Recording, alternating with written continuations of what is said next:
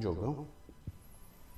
Fala, Diogão! Fala, Daniel, como é que você tá, mano? Beleza, mano? Você tá bem? Ô, beleza. Cara, você tem um minuto aí? Opa, que isso, cara? Todo tempo pra você. Pode falar, aqui é nóis. tamo Então, junto. cara. Putz, cara, tô chateado, cara. É mesmo? É, cara? mano. Perdi meu emprego, cara. 12 anos de empresa. Aí. E eu então, cara? Perdi emprego, bati o carro. Não. E difícil a aí, situação. cara, pra piorar, fiquei sem grana. Minha namorada foi embora, né? Terminou mesmo? comigo e tal. E aí tô nessa situação, mano. E eu então, cara? Você não imagina o que aconteceu, né? Lembra, fiquei três anos sem namorar. Lembra da Karina? Lembro, lógico que Que lembro. comprou o carro da, da, da minha avó? Meu, minha avó Julieta? E meteu-lhe um processo, cara. É mesmo. Minha avó Julieta, você lembra? Aquela que tem artrose, artrite, que me deu um peixe. Lembro, Com lógico diabetes? que lembro. Dona Julieta. Então, cara, que eu ia te falar isso aí, mano. Meu peixe morreu, cara. O quê? Aham. Nossa. Não, cara. Não, não, mas calma, calma, cara. Fica assim também, calma. Fica tranquilo. Não, não, calma, respira. Não, mas a gente, a gente, a gente vai, um dia de cada vez, né, meu? Melhoras pra você aí, não, cara. não, obrigado, cara. Obrigado. Não, obrigado. Não, isso aí é, isso é bom demais. Obrigado. Ô, conta comigo também aí que eu puder ajudar, tá? Tá jóia, então. Falou, falou, valeu. Valeu, falou, tchau, tchau. Ainda bem que ele me ligou, cara. Ainda bem que me ligou. Espero ter ajudado. Com certeza ajudei. Não, o que, que a gente que ajuda? Esse é o Tiaguinho Cauê, depois segue ele lá nas redes sociais. A gente tem pastores e pastoras aqui na igreja, missionários, seminaristas e também temos um comediante, exatamente isso. Nós estamos falando nessa série de mensagens sobre coisas óbvias, por isso o tema é simplesmente. Eu pessoalmente acredito que os nossos maiores erros moram, residem nas coisas óbvias. Nós falamos aquilo que é óbvio, por exemplo, amor, respeito, comunicação. Mas ser óbvio não necessariamente quer dizer que a gente viva de fato aquilo que nós sabemos, mas que não praticamos. Falamos sobre a importância do amor como fundamento, ah, o amor como um princípio fundamental na aceitação, naquilo que faz a gente conviver com o diferente, especialmente no contexto que nós vivemos. Falamos sobre respeito, porque amor e respeito são inseparáveis. A necessidade de compreender o respeito como um indicador de saúde das relações. E na semana passada a Bruna falou sobre comunicação. A importância da comunicação dentro de uma casa, dentro dos relacionamentos, dentro de um ambiente familiar. E hoje eu gostaria de falar sobre tempo. A importância do tempo, e eu sei que todo mundo aqui vai dizer que é muito importante, que é fundamental o tempo nas relações, mas se a gente olhar para a nossa agenda, se você olhar para o seu dia a dia, para o seu cotidiano, você vai perceber que não é tão simples assim. A gente vai perceber que há, de fato, uma dificuldade em relação ao tempo. A teologia tem uma palavra chamada mordomia. Embora na nossa língua mordomia tenha a ver em ser servido, mordomia tem a ver com cuidado. E nós somos chamados para sermos mordomos do tempo, cuidarmos do tempo, termos uma relação saudável com o tempo. O entendimento bíblico a respeito do tempo é cuidarmos desse tempo. Eu quero ler com você o texto de Efésios, capítulo 5, o versículo 15 ao versículo 6. É um texto muito conhecido. Se você cresceu dentro de um ambiente religioso, era um dos versículos que a gente sabia de cor para responder a escola dominical lá, chamada, um dos textos conhecidos daqueles que têm um histórico religioso. O apóstolo Paulo ele está escrevendo na segunda parte da carta uma série de recomendações aos seguidores de Cristo, especialmente em relação ao impacto da perspectiva do cristão sobre a sua vida e sobre a sua realidade. E ele diz o seguinte: eu quero ler aqui duas traduções, uma mais conhecida e uma outra mais contemporânea, que vai fazer com que a gente olhe para esse texto e a gente considere a partir dele. Diz assim, na revista atualizada: Portanto, vede prudentemente como andais, não como nécios, e sim como sábios, remindo o tempo, porque os dias são maus. Na versão, na nova tradução da linguagem de hoje, diz o seguinte: Portanto, prestem atenção na sua maneira de viver. Não vivam como os ignorantes, mas como os sábios. Os dias em que vivemos são maus. Por isso, aproveitem bem todas as oportunidades que vocês têm. Em síntese, Paulo, nessa segunda parte da carta de Efésios, diz que aquela comunidade era necessário para ela ter uma nova compreensão sobre a vida, porque a partir de Cristo o tempo passa a ter um sentido, um significado. E isso impacta a maneira como nós nos relacionamos com esse tempo. Esse Cristo, a mensagem de Jesus, não só impacta a minha vida, a minha existência, impacta as minhas relações e impacta a minha percepção sobre as coisas. E ele faz uma contraposição a respeito dessa sabedoria em relação àqueles que não têm sabedoria. Ele faz um apontamento à ideia de remir o tempo e na contraposição ele diz: olha, porque os dias são maus. Mas essa maldade aqui não diz respeito a um aspecto espiritual, não diz respeito a uma coisa mística ou mágica, mas diz respeito à, à maldade que rouba o significado das coisas, aquilo que distorce a nossa percepção. Aquilo que acontece à nossa volta, a nossa maneira de viver, a cultura que nós estamos inserindo, a maneira que nós vivemos, e por isso ele usa a expressão como andar, comportamento. Ele vai dizer que esse dia ou esses dias maus interferem na nossa percepção da vida. E eu poderia trazer essa percepção dos dias maus para os dias de hoje e a gente olhar para algumas características que fazem com que a gente tenha uma compreensão equivocada sobre o tempo. Por exemplo, hoje a tecnologia e seus aparatos acabaram preenchendo os espaços vazios da nossa rotina. Se você está na espera de uma consulta, se você está na fila de um caixa, se você está se deslocando da sua casa para o seu trabalho, você percebe que a tecnologia ela vem para preencher esses espaços vazios. As horas de espera do cotidiano são preenchidas pelas mais diversas plataformas digitais. Para quê? Para que o tempo passe mais rápido. A gente não tem mais a possibilidade da espera. Nós não conseguimos mais esperar. E a gente precisa preencher a espera. E isso causa uma distorção na compreensão sobre o tempo. A gente olha para os nossos filhos e percebe. Se a gente não dá nada para eles, para que eles possam se entreter, eles não sabem esperar. Há uma segunda consideração da cultura, o fato de que as redes sociais se tornaram um ladrão do nosso tempo. Elas roubam o nosso tempo. Um estudo revelou que os brasileiros são um daqueles que mais ocupam as redes sociais e acessam esse ambiente virtual. Para você ter uma ideia, mais ou menos a gente gasta de 3 horas e 42 minutos do nosso dia acessando mídias ou redes sociais. Você pode achar que isso é pouco, mas essa pesquisa vai dizer que se a gente olhar para o macro, quem trabalha e gosta desse tema gestão do tempo, você sabe que a gente nunca pode olhar para o tempo apenas numa perspectiva minúscula, você precisa ver isso no macro, maior. O que são 3 horas e 42 minutos do nosso dia? São 1.554 minutos em uma semana, aproximadamente 25 horas. Em um mês, são 103,6 horas. Em um ano, são 1.243 horas, que significam 51,8 dias da nossa vida, nós gastamos nas redes sociais. 51 dias. Você imagina receber um convite, olha, nós vamos para um local, um ambiente, o que nós vamos fazer lá? Nós vamos ficar conectados 51 dias. Iria? Você não iria, mas é exatamente isso que a gente faz.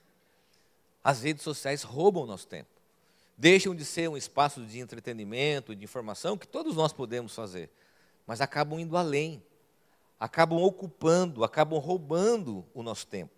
E terceiro, talvez para mim uma das coisas mais trágicas dessa cultura, é a necessidade de se registrar e de digitalizar as experiências. Tudo que nós vivemos ultimamente precisa ser exteriorizado. Nós perdemos a experiência do hoje em detrimento da visualização das pessoas. E diante desse excesso de exteriorização, as próprias redes sociais acabam nos lembrando das nossas experiências. É meio que uma esquizofrenia social, porque essas plataformas precisam dizer assim: olha o que você fez, que você postou alguns anos atrás. A gente olha e fala: uau, olha só, que legal. Pelo excesso de exteriorização. E a pergunta que a gente tem que fazer diante disso é: Que dia que nós vamos parar para apreciar e assistir tudo o que nós registramos? Que dia, em que momento da sua vida você vai parar, chamar os seus filhos para assistir os backups, os HDs e as memórias cheias que você tem de fotos, que você nunca vai parar para perceber e que roubou a experiência daquele momento? Alguns anos atrás viralizou uma foto de uma senhora que estava, uma idosa, que chamou a atenção da mídia, das redes sociais, porque ela não estava usando o celular. Era um evento, o lançamento de um filme do John Depp. E ela está no meio daquela multidão apenas para ver. A gente não sabe dizer se ela era fã ou não do Johnny Depp. A minha irmã que está aqui era muito fã do Johnny Depp. Tinha pôster do Johnny Depp. Mas ela está ali, apenas apreciando a experiência. E a gente olha e percebe que a nossa cultura não sabe viver a experiência. A gente sabe digitalizar e exteriorizar. Quando você viaja, quando você vai num local turístico ou num local, como diz o Tiaguinho, instagramável, você percebe que as pessoas estão mais preocupadas em exteriorizar e digitalizar as suas experiências do que vivê-las. Esses são os dias maus. Esses são os dias que roubam de nós o significado do tempo. Esses são os dias que tiram aquilo que é precioso. E Paulo está dizendo: olha, Cristo, a vida cristã, muda a nossa percepção sobre as coisas, muda a nossa percepção da realidade, muda a maneira em que nós vivemos. E se a gente estudar o texto, pressupondo aqui alguns comentaristas, a gente pode considerar três coisas. Em primeiro lugar, que o tempo é um presente. Vou repetir isso: o tempo é um presente. O tempo é sagrado. O tempo é sagrado, o tempo é a expressão da graça divina, um presente valioso, uma mordomia que causa em nós essa expressão do cuidado, daquilo que Deus nos oferta com a sua graça. Paulo está destacando isso quando ele fala: olha, vocês precisam prestar atenção, preste atenção, vede prudentemente, olhem para essa realidade. O tempo está escorrendo em nossas mãos, o tempo está fugindo das nossas mãos, como diz o Rubem Alves naquele livro Tempos Fuge. E a gente não está percebendo. A gente precisa considerar que na teologia bíblica o tempo é sagrado. O tempo é um presente, e preste bem atenção, para ser vivido e não para ser gasto. O tempo não é uma moeda. O tempo não é dinheiro. O tempo não é uma experiência para gastarmos de acordo com aquilo que a gente sonha, como um instrumento para o nosso prazer. O tempo é um sinal da graça de Deus. O tempo é sagrado. E a gente precisa prestar atenção na maneira que nós estamos vivendo e como nós estamos usando, gestando o tempo. E preste bem atenção: não é apenas as pessoas que são prejudicadas com a falta da percepção do tempo. Mas as pessoas que estão à nossa volta também são prejudicadas e a nossa própria vida com Deus é prejudicada por não termos a concepção de que o tempo é sagrado. A gente vê os poetas, a música falando sobre isso sobre o tempo, temos todo o tempo do mundo, temos tempo e tempo para isso, tempo para aquilo, tantas canções lindas que indicam o quanto o tempo é precioso e a teologia bíblica vai dizer que o tempo é sagrado. Nós temos um presente divino, que é a graça de Deus revelada no tempo. Agora, há uma transição nesse texto que, segundo alguns comentaristas, é o elemento que faz a gente ter a percepção correta do tempo que é essa contraposição entre aqueles que não sabem compreender e aqueles que sabem compreender. Ele vai dizer, não como nécios, e sim como sábios. Em outra tradução, não vivam como os ignorantes, mas como os sábios. Ignorante aqui é falta de conhecimento. E aqui nós temos a segunda consideração: a sabedoria é o princípio da gestão do tempo. Essa palavra que Paulo vai usar é a mesma que ele retrata em Colossenses 4, 5 quando ele diz: Portai-vos com sabedoria com os que são de fora. Alguns biblistas chegam a sugerir o termo discernimento. Discernir. É preciso discernir, é preciso ter sabedoria para se relacionar com o tempo, é preciso compreender corretamente o que é o tempo. E aqui eu quero fazer uma afirmação, não fique bravo comigo. O tempo não é um instrumento que aponta para mim mesmo. O tempo é uma graça que eu oferto às pessoas. O tempo não diz respeito a ser mais produtivo. O tempo não diz respeito a você ser mais bem-sucedido. O tempo diz respeito à maneira que nós ofertamos às pessoas. Eu gosto muito, já citei aqui muitas vezes, de um poeta da internet que é o Carpinejar. E o Carpinejar vai dizer que amor é dar tempo para o outro. Amor é ofertar tempo para o outro. O amor não tem a ver com aquilo que é meu, mas com aquilo que eu posso ofertar. A gente precisa compreender e ter sabedoria para compreender exatamente o que o tempo, o que o tempo é. Um bem precioso. E é preciso discernir que não é esse tempo para mim, é um tempo para nós. E eu posso então ofertar esse meu tempo. Eu posso dar esse meu tempo, especialmente para as pessoas que eu amo e que estão à minha volta e para aqueles que precisam. É preciso sabedoria para gerir o tempo, para fazer escolhas relacionadas à forma em que vivemos. Que Deus te dê sabedoria para compreender o valor, o que de fato é o tempo. Agora, há uma terceira consideração que tem a ver com a palavra aqui, que é a palavra principal, que é remir o tempo resgate o significado e o propósito do tempo. A palavra remir significa adquirir de novo, resgatar, tirar do cativeiro. Embora na linguagem de hoje tenha a ver com oportunidade, mas não é uma oportunidade no sentido de usufruir do tempo para algo, mas é uma oportunidade enquanto um privilégio, porque o tempo é um privilégio. O tempo é um grande presente, um privilégio. E é preciso resgatar, trazer sentido novamente o Rubem Alves, nesse livro Tempos Fuge, diz o seguinte: Mas é preciso escolher, é preciso escolher, porque o tempo foge. Não há tempo para tudo. É necessário aprender a arte do abrir mão, a fim de nos dedicarmos àquilo que é essencial. Aquilo que é essencial.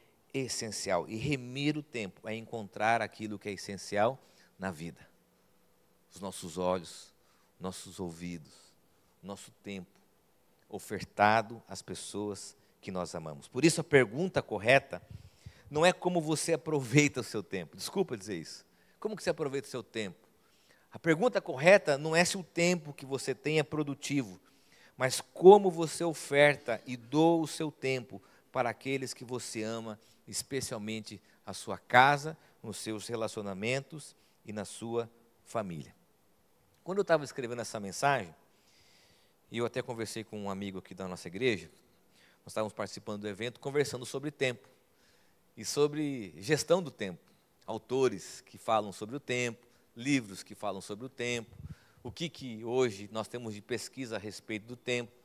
E a primeira pergunta que vem para nós é: puxa, o tempo passa rápido. Aliás, tinha aquela canção que dizia que o tempo passa, o tempo voa e quem tem mais de 40 anos pode completar. A poupança Mamerindos continua numa boa. Né? A cultura vai falar desse tempo rápido, esse tempo que faz a gente ter essa percepção. Gente, nós estamos em junho. Parece que alguns instantes atrás nós estávamos escolhendo o cardápio do Réveillon. A gente estava escolhendo o que a gente ia fazer no Natal. O tempo passa. E como que a gente modela? Como que a gente segura o tempo? Quando você olha para o seu filho acordando, você fala, nossa, eu quero que o tempo passe mais rápido, mais, mais devagar, que o tempo passe em câmera lenta. Não é assim que a gente pensa? Não dá para fazer isso. Mas tem uma coisa que a gente pode fazer com o tempo. Sabe o que, que é? A gente pode preencher o tempo com significado, com histórias, com solidariedade, com atenção, com empatia, a gente pode preencher esse tempo para olhar para os nossos filhos que cresceram rapidamente e dizer: nós temos tantas histórias, nós temos tantas lembranças, nós temos tantas recordações. A única forma de termos uma relação saudável com o tempo que foge é dando significado, propósito e sentido ao tempo. Olha que interessante. Quando eu olho para as minhas lembranças, especialmente para os meus pais, e minha irmã está aqui, e ela sabe disso. Quando eu olho para as minhas lembranças, o que enche o meu coração de boas lembranças são experiências, momentos e coisas simples que não precisavam de dinheiro. Eram coisas que eram focadas nas lembranças, não tinha dinheiro. Não eram coisas relacionadas àquilo que ocupa o nosso maior tempo. Não eram coisas relacionadas a, a, ao fato de sermos ou não bem-sucedidos. Eram experiências das mais simples que preencheram a nossa vida e que fazem hoje a gente pensar ao ponto de que é preciso investir nas nossas experiências para dar significado ao tempo. Interessante que a cultura vai dizer, e algumas músicas, tem uma do Titãs, que é uma das minhas prediletas. A minha mãe gostava muito dessa canção, devia ter feito isso, devia ter feito isso. Ela aponta sempre para o tempo com o sentimento do remorso. Por quê? Porque a maioria das pessoas ela olha para o tempo e diz: puxa, eu não deveria ter feito isso, eu não deveria ter gasto meu tempo com isso. Quando eu olho, eu tenho quase 20 anos, completo esse ano 20 anos de pastor ordenado. Comecei com 10 anos de idade. Em quase 20 anos de ministério pastoral, eu acompanhei diversas pessoas no momento de partida. Eu acompanhei diversas pessoas no momento de partida. Eu nunca ouvi delas expressões como: Ah, eu queria ter mais dinheiro. Eu nunca ouvi delas isso. Ah, eu queria ser reconhecido. Ah, eu queria ter tido uma casa, um carro. Ah, eu queria ter mais seguidores. Ah, eu queria ser admirado. Mas o que eu sempre ouvi delas é: eu queria ter mais tempo. Eu queria ter mais tempo para viver, para experimentar. E nós temos hoje um presente em nossas mãos, que não nos aponta para um remorso, mas nos aponta para uma esperança. E eu quero terminar com uma situação, uma citação do teólogo Bruno Forte, um teólogo italiano, ele diz que a ação de Deus sobre o tempo se exerce em Cristo. Em Cristo, a eternidade toca o tempo. Por causa de Jesus, temos a esperança de migrarmos da agenda do tempo humano, o Cronos, esse tempo do relógio, esse tempo que passa rápido, esse tempo que voa, para o tempo de Deus, Kairos, que é a pessoa de Jesus. Jesus é o Kairos de Deus. É a eternidade que toca o tempo. Então nós não somos mais movidos por um remorso. Nós não somos mais movidos por uma ansiedade, mas nós somos movidos por uma esperança que faz a gente olhar para o tempo, reconhecer que ele é uma expressão da graça, reconhecer que ele é um instrumento que pode ser ofertado, que o tempo pode inclusive ser solidário e que o tempo aponta para o significado e o propósito da pessoa de Cristo na minha e na sua vida. Eu quero terminar essa mensagem não apontando para um remorso, mas apontando para uma esperança de que eu e você temos em nossas mãos um tempo para ser desfrutado. Mas não desfrutado para mim, mas ser desfrutado para nós. O Rubem Alves, eu sei que alguns se apropriaram dessa situação, dessa citação, mas foi Rubem Alves que falou sobre a vida ser como um pote de jabuticaba, que você vai chupando ansiosamente e quando você percebe já está diminuindo. Ele disse isso numa palestra, alguns repercutiram essa experiência e ela já é meio que uma experiência comum a muita gente. E quando chegam as últimas, você começa a saborear melhor, porque você, movido pela ansiedade, não viu que aquilo poderia acabar. Se eu pudesse, na minha finitude, quem sou eu? Diria que Exatamente isso. A gente tem que saborear melhor a jabuticaba, mas saborear com mais pessoas. Dividir o pote, saborear com a vida, com as pessoas que nós amamos, porque esse é um grande presente. Você tem privilégios hoje, que é, por exemplo, a companhia da pessoa que você ama, seus filhos, seus pais. Você pode remir o tempo, você pode trazer novamente um significado, você pode trazer um sentido de aproveitar. Aproveitar. Eu lembro que quando nós, eu e a minha esposa, a gente recebeu um diagnóstico bem duro e difícil, dizendo: o seu filho vai viver 15 dias. Então nós corremos intensamente durante 15 dias, porque a gente queria chegar no 15 dia no consultório do médico e dizer assim: vencemos os 15 dias. E durante esses 15 dias nós fizemos de tudo. Não saímos do lado ali da, da UTI, ficamos ali correndo com exames, com médicos. E no 16 dia, fomos lá no consultório e dizemos assim: olha, ele venceu os 15 dias, e agora? Ele vira e fala assim: agora é um dia de cada vez. Um dia. A gente pode ser tomado por uma ansiedade, a gente pode ser tomado por um remorso, a gente pode ser tomado por uma angústia, por medo, mas a gente pode ser tomado pela esperança. E a esperança faz a gente olhar para esse um dia e encontrar graça. E reconhecer que um dia é um sinal da graça, um presente para a minha vida, para a vida da minha esposa, para a vida dos meus filhos e para a vida da minha família. Um dia é um grande presente. Quero convidar você a fechar os teus olhos.